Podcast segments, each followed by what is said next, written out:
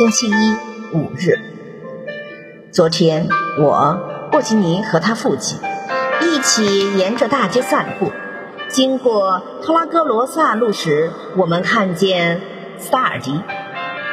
他讨厌别人妨碍他学习，甚至会因此而打人。那时他站在一家书店的窗户旁边，全神贯注地看着一张地图。不知道他站在那里多久。即使在街上，他还是照样用功。我们跟他打招呼，这个家伙头也不抬，只是挥挥手，算是打招呼。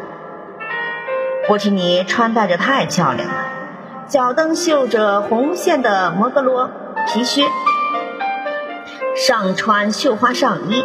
手上戴着表，头上戴着白河狸皮帽，神气十足。而这回他的虚荣心搞得让他很狼狈。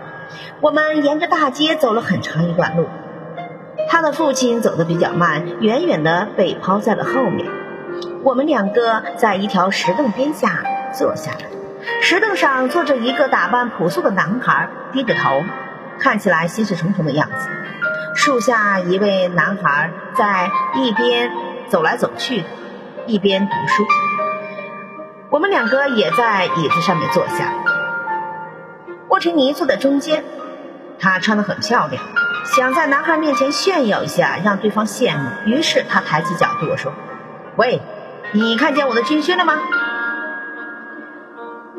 当然，他想让男孩看见，那男孩根本就不理他。接着，他放下脚，又给我看他的碎状丝扣。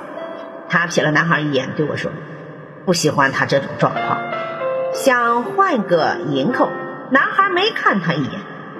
沃提尼摘下他的帽子，用食指顶着转来转去。男孩还是不理他，好像跟他作对似的。沃提尼开始生气了，摘下手表，打开里面的零件，让我看。男孩仍然没有转头。我问：“是镀金的吧？”他回答：“不不不，是纯金的。”我说：“不会全是纯金的，肯定有银的吧？可能吗？”霍提尼反问，并且把表故意放在男孩面前。“嗨，你看看，不是纯金的吗？快说呀！”男孩生硬地说：“我不知道。”沃提尼大怒，嚷道：“哎哎！”太高傲了吧！正说着，他的父亲走过来，听见他说的话。父亲看了看男孩，对儿子严肃地说：“住嘴！”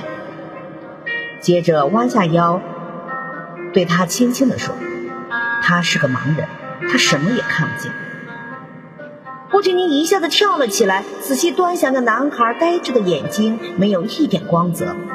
他低下头不吱声。好像泄了气的皮球，过了片刻，才支支吾吾地说：“对对对不起，我我不知道。”男孩全明白了，温和而伤感地说：“没什么。”沃提尼的确虚荣，但他心地善良，全无恶意。后来在散步途中，他没有再笑过。